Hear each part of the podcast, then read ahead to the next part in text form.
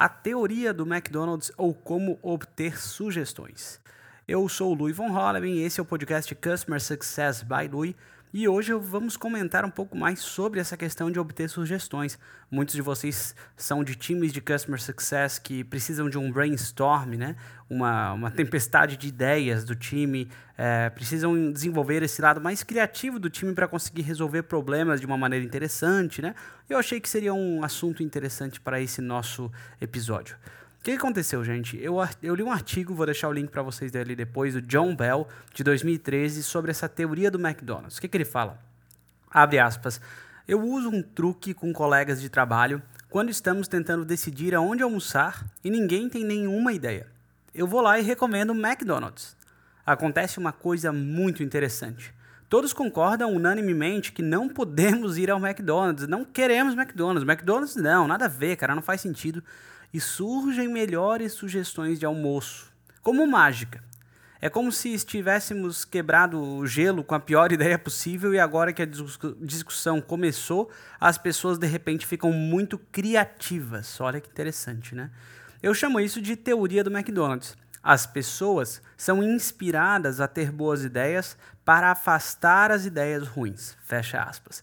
Eu achei muito legal essa, essa temática, né? Tipo, o cara joga, putz, a pior coisa possível, pelo menos pro grupo dele, né? McDonald's, pra galera ali, por algum motivo, não faz sentido nenhum, sei lá, eles não gostam de comer besteira, ou não comem carne, ou qualquer coisa do tipo, enfim.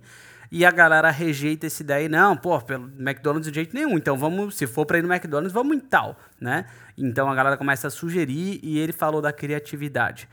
O que me lembrou bastante, gente, de BJ Novak, para quem já viu The Office, lembra desse, desse cara, né, que também foi, foi roteirista e etc. por lá, além de ser ator. Ele fala o seguinte sobre The Office.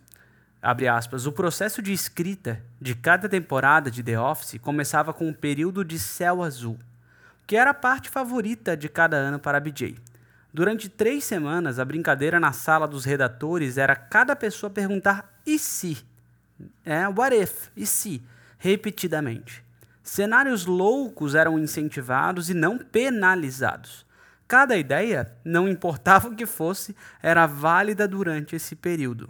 Fecha aspas. Então, olha que legal, né? O The Office, um, um seriados muito criativo, um dos seriados com atores fantásticos, multipremiado, né, ao longo do, do, do caminho, enfim, Steve Carell e toda aquela, aquela gama de atores e atrizes fantásticos.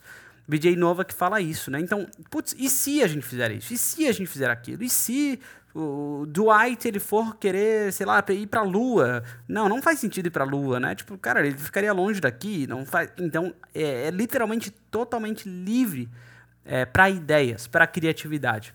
E aí, a finalização desse artigo de John Bell sobre a teoria do McDonald's, voltando, né? Porque ele fala: não tem certeza de como começar? Esboce algumas formas e em seguida rotule-as. Diga: olha, isso provavelmente é loucura, mas e se nós. Três pontinhos.